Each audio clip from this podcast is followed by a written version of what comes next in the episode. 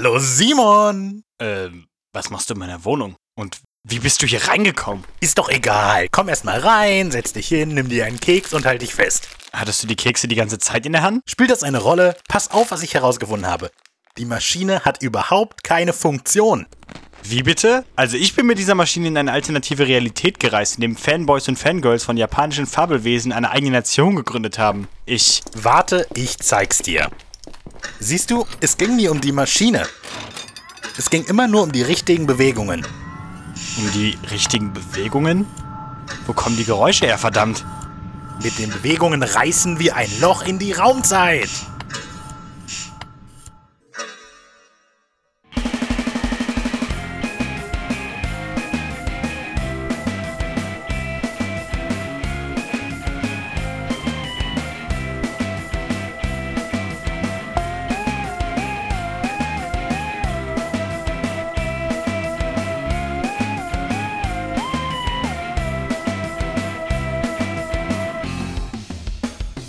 Hi, heute geht es um den Mann unserer Träume. Und einen obdachlosen Vampir. Ich bin Raphael. Ich bin Simon. Und, das, ist Creature Feature.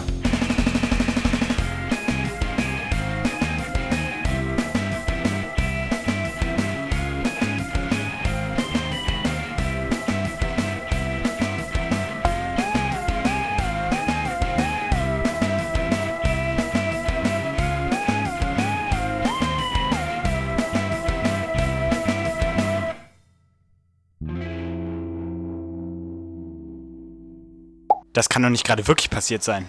Wo sind wir? Es sieht aus wie ein Strand. Ein sehr großer Strand, aber vollkommen leer.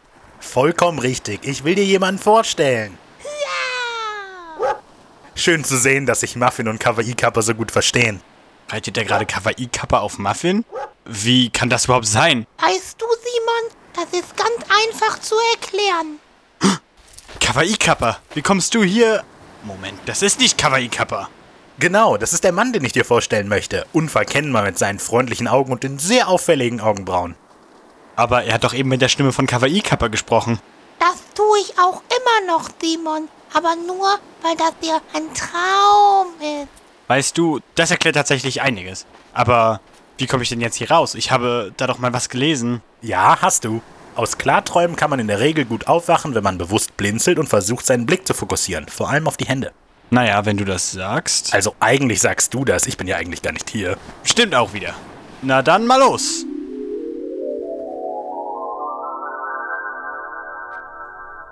Hey, Simon! Simon! Mach schon auf! Was zum... Oh Mann, bin ich wirklich eingeschlafen? Ich hätte doch den Kaffee trinken sollen, bevor wir angefangen haben. Allerdings, du kannst doch nicht einfach auf einem unserer Trips mit der Maschine einschlafen. Jetzt steh auf.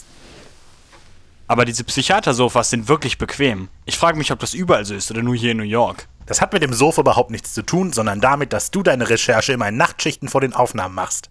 Also, ich schieb's auf das Sofa und den Kaffeemangel. Oh. Wie sagtest du, ist dieser Psychiater hier gleich? Ich habe noch gar nichts gesagt und während der Aufnahme werde ich das auch nicht tun. Datenschutz, du verstehst schon. Nur so viel.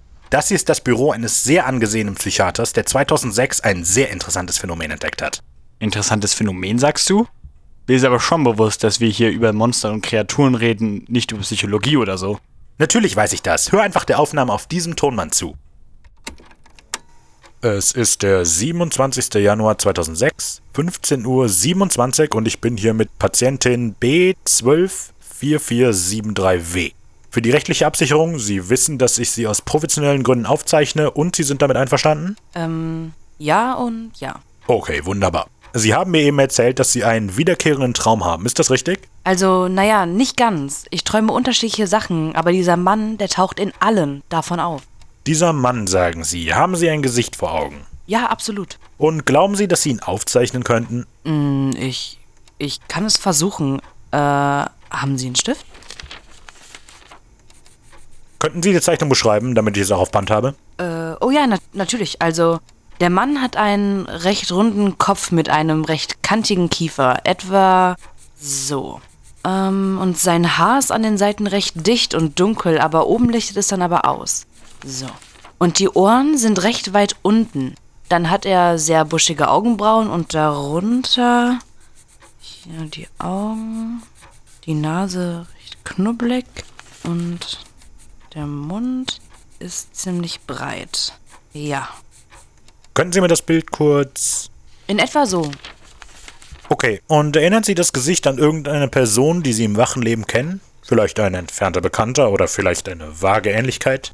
Nein, das hatte ich Ihnen aber auch schon gesagt. Ein absolut fremdes Gesicht. Was zum. Warte, warte, ich weiß, was du sagen willst. Raphael, was eine Person träumt, ist auch noch kein interessantes Phänomen, aber. Nein, nein, hör zu. Ich weiß genau, von welchem Mann die Frau redet. Echt? Echt? Ich habe gerade von ihm geträumt. Er war in meinem Traum und hat mit der Stimme von Kawaii Kappa gesprochen. Wow. Dann müsste ich dir die zweite Aufnahme gar nicht vorspielen, aber. Hm, hey. Okay. Es ist der 3. Februar 2006, 11 Uhr und 12 Minuten. Bei mir ist Patient D891180M. Erklären Sie sich damit einverstanden, dass ich Sie für professionelle Zwecke aufzeichne?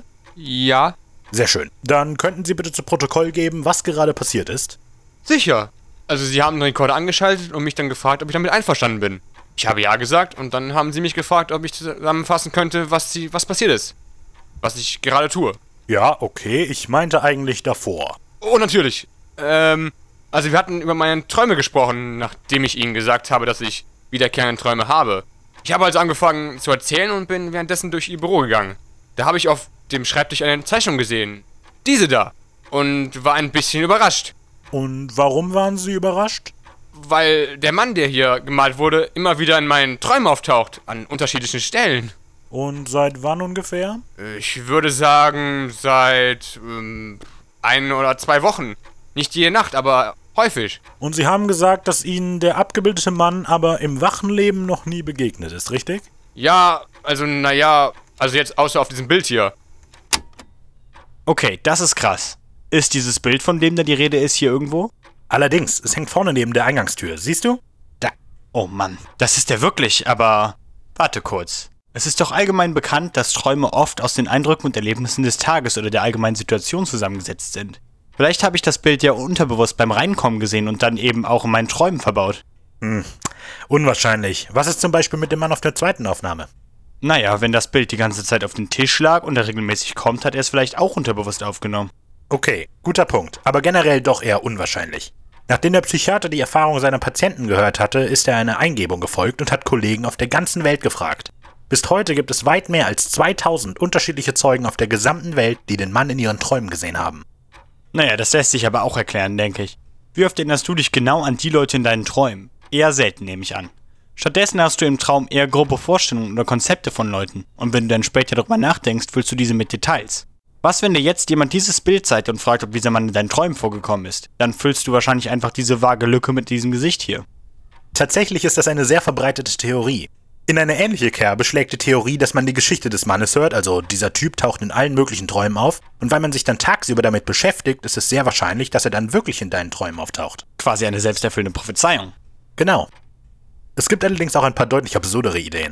Absurd? Dann tippe ich mal spontan, der Mann ist ein realer Typ, der in Träume eindringen kann und... Hm, der Mann ist Gott.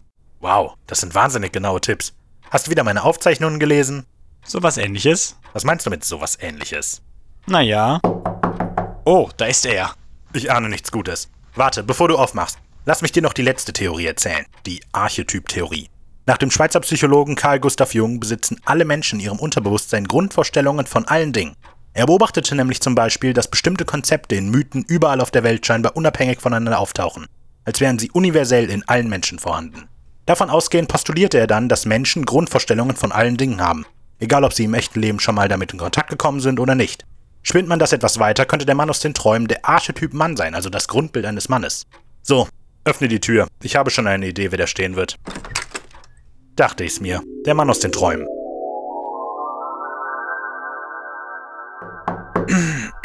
Ich, ich muss wohl eingeschlafen sein. Ist ja schon gut, ich komme. Was hat das denn so lange gedauert? Hast du etwa geschlafen? In der Maschine? Na und? Ich habe halt wenig geschlafen heute Nacht. Ich kann dir auch sagen, woran das liegt. Du musst deine Recherche ja immer auf den letzten Drücker machen, anstatt einfach einen gesunden Arbeitsrhythmus einzuhalten. Ach, lass mich. Dafür habe ich was ganz Tolles. Lass mich mal kurz an die Maschine. Was ist denn dein Thema? Ein Mann, der in den Träumen von unterschiedlichen Leuten auftaucht, ohne Verbindung. Ähm, was soll dieser Blick? Du redest aber nicht von Ever Dreamed of This Man, von thisman.org, oder? Äh, Doch. Das ist doch alles nur ein Fake gewesen. Von einem italienischen Soziologen und Marketing-Experten. Was? Ja, der heißt, glaube ich, Moment. Ja, hier, Andrea Natella. Er leitet auch Guerillamarketing.it, eine fähige Marketingagentur, die sich auf absurde Kunstprojekte spezialisiert hat. Mittlerweile hat er aber auch eine echte Marketingfirma. Das ist ja blöd. Jetzt habe ich ja gar nichts. Tja, sieht aus, als müsste ich das Ding dann alleine schaukeln.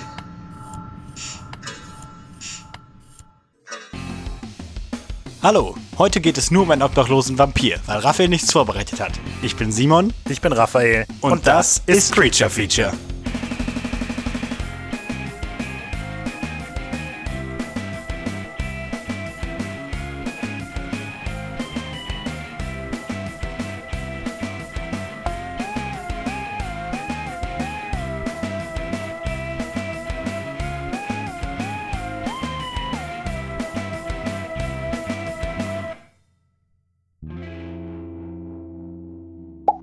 Also ich habe neulich in diese druckfrische Studentenzeitung aus den Jahren 1976 gelesen. Moment. Warst du einfach so mit der Maschine unterwegs? Ja klar, woher meinst du, bekomme ich nachmittags immer diese warmen Brötchen her?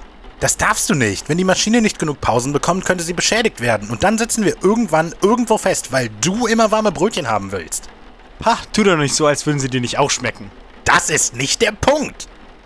Ich verstehe. Ich werde sofort in der Zeit zurückreisen und mich davon abhalten, die Maschine für triviale Dinge zu benutzen. Sehr witzig. Ab jetzt keine Ausflüge abseits des Podcasts, okay? Okay.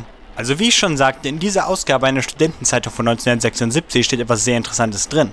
Darum sind wir heute nach Richmond, der Hauptstadt des Bundesstaates Virginia in den USA, gereist. Sind wir denn am richtigen Ort? Wenn eine verregnete Nacht dein Ziel war, dann ja. Klingt gut. Hast du eine Regenjacke dabei? Nein, natürlich nicht. Du hast ja auch nichts davon gesagt. Oh tja, das ist dann wohl Pech. Erwarte nun nicht, dass ich aus Solidarität meine Jacke zurücklassen werde. Das hätte ich auch nicht von dir erwartet. Also, was machen wir hier? Zunächst müssen wir ein Stück zu Fuß gehen. Dort, den Bahnschienen diese Richtung entlang. Na gut, dann mal los.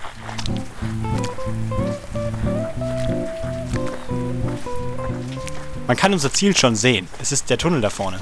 Mir gefällt nicht, wo das hinführt. Oh, keine Sorge. Wir können uns hier an den Bäumen unterstellen und gehen gar nicht in den Tunnel. Phew, ich dachte schon, du willst in irgendeinen verfluchten Tunnel gehen, wo wir dann auf Monster stoßen. Nein, diesmal nicht. Im Tunnel wäre es viel zu gefährlich. Wir scheinen noch ein wenig Zeit zu haben, also hier ein wenig Hintergrundinfo. Wir schauen hier auf den Church Hill Tunnel. Die Chesapeake und Ohio Railway Eisenbahngesellschaft ließ den Tunnel in den frühen 1870er Jahren bauen, um besser Kohle nach Newport News transportieren zu können. Der Bau war problematisch, da die Erde, durch die der Tunnel gegraben werden sollte, aus Lehm bestand und darum stark in ihrer Dichte fluktuierte, je nach Jahreszeit und Grundwasserspiegel stand. Angeblich kamen bereits bei der Konstruktion zehn Menschen um ihr Leben. Im Jahre 1901 wurde der Tunnel vorerst außer Betrieb genommen und dann im Jahre 1925 wurde der Tunnel wieder eröffnet, um die Kapazitäten zu erweitern. Klingt nach einer schlechten Idee, so einen Tunnel wieder zu öffnen. Das war es auch. Heute ist der 2.10.1925, nur ein paar Momente bevor der Tunnel einstürzt.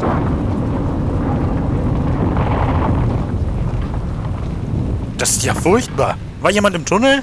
Ja, einige Arbeiter und Was war das? ein Vampir, so erzählt man sich. Und jetzt versteck dich hinter den Bäumen hier. Er kommt gleich hier entlang. Er kommt was? Hier an uns vorbei. Also los, versteck dich. Aber er wird uns eh kaum beachten. Er ist viel zu schwer verletzt. Oh, verdammt. Alles klar, da war er. Das war ja das widerlichste, was ich je auf zwei Beinen habe laufen sehen. Mit Ausnahme von dem Host vom Sonic Roden Podcast vielleicht. Seine Haut hing in faulen Fetzen von ihm herab, seine Zähne waren spitz und in seinen Augen stand der Wahnsinn. Vergiss nicht, dass er voller Blut war. Hinterher! Warum rennen wir bei dir ständig Monstern nach? Weil das doch viel aufregender ist, als immer nur blöd herumzustehen. Also kommst du jetzt? Na gut, aber als Haustier nehmen wir den Vampir nicht, verstanden?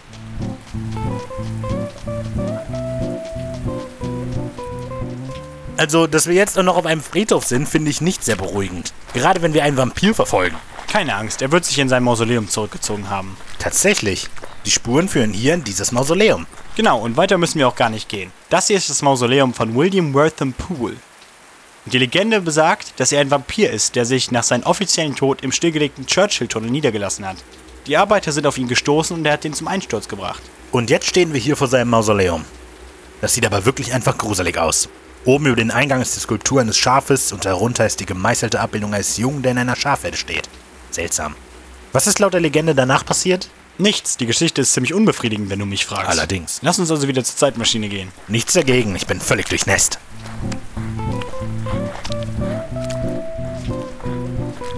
Dieses Tunnelunglück hat sich übrigens fast genauso zugetragen, wie wir es erlebt haben. Erzähl. Am 2.10.1925 stürzte der Tunnel komplett ein und begrub vier Menschen und eine Dampflok mit zehn Wagen. Rettungsversuche blieben fruchtlos und führten sogar zu weiteren Einstürzen im Tunnel. Der Tunnel wurde aber noch mit der Lok und wahrscheinlich ungeborgenen Leichen aus Sicherheitsgründen verriegelt. Und wo kommt da der Vampir ins Spiel? Tatsächlich kam auch jemand aus dem Tunnel heraus, doch es war kein Vampir. Es war der Mann, der für das Anfeuern des Zuges zuständig war, Benjamin F. Mosby.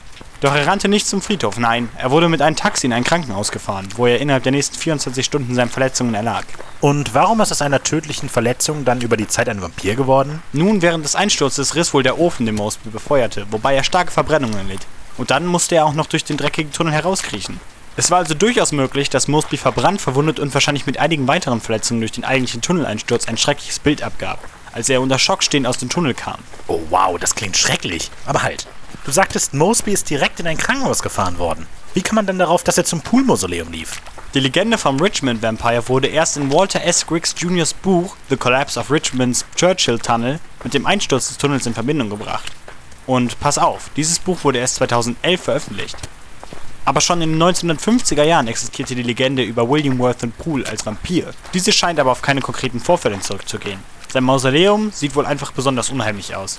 Er war ein ganz normaler Buchhalter, hatte eine Frau, die 1913 starb, und zwei Kinder, bis er 1922 im Alter von 75 Jahren an einer Lungenentzündung starb. Seltsam, wie manche Geschichten zustande kommen. Nicht wahr? Und zum ersten Mal berichtet wurde davon in der Studentenzeitung, die ich dabei hatte. Tatsächlich war die Geschichte unter Studenten so beliebt, dass es angeblich einen fanatischen Kult um dieses Grab gab. Angeblich haben Gruppen dieses Grab nachts immer wieder besucht und belagert. Und in der Studentenzeitung heißt es sogar, dass es wohl eine Art Sport wäre, Leichenteile aus dem Mausoleum zu entwenden. Wow. Aber der Vampir hat nie jemanden getötet oder sowas ähnliches, oder? Nein, nicht soweit ich finden konnte. Ah, da vorne ist ja schon die Zeitmaschine. Na endlich. Vielleicht sollten wir uns etwas beeilen. Ja, das sollten wir allerdings. Schnell die Tür! Puh, das war knapp. Nichts wie weg hier. Was ist da los? Na toll. Wegen deiner dummen Brötchen muss ich die Maschine neu starten. Nur einen Augenblick.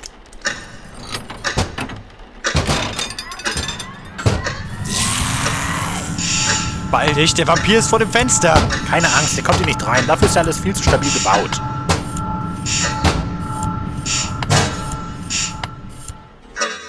So, weg sind wir. Aber lass dir das eine Lehre sein.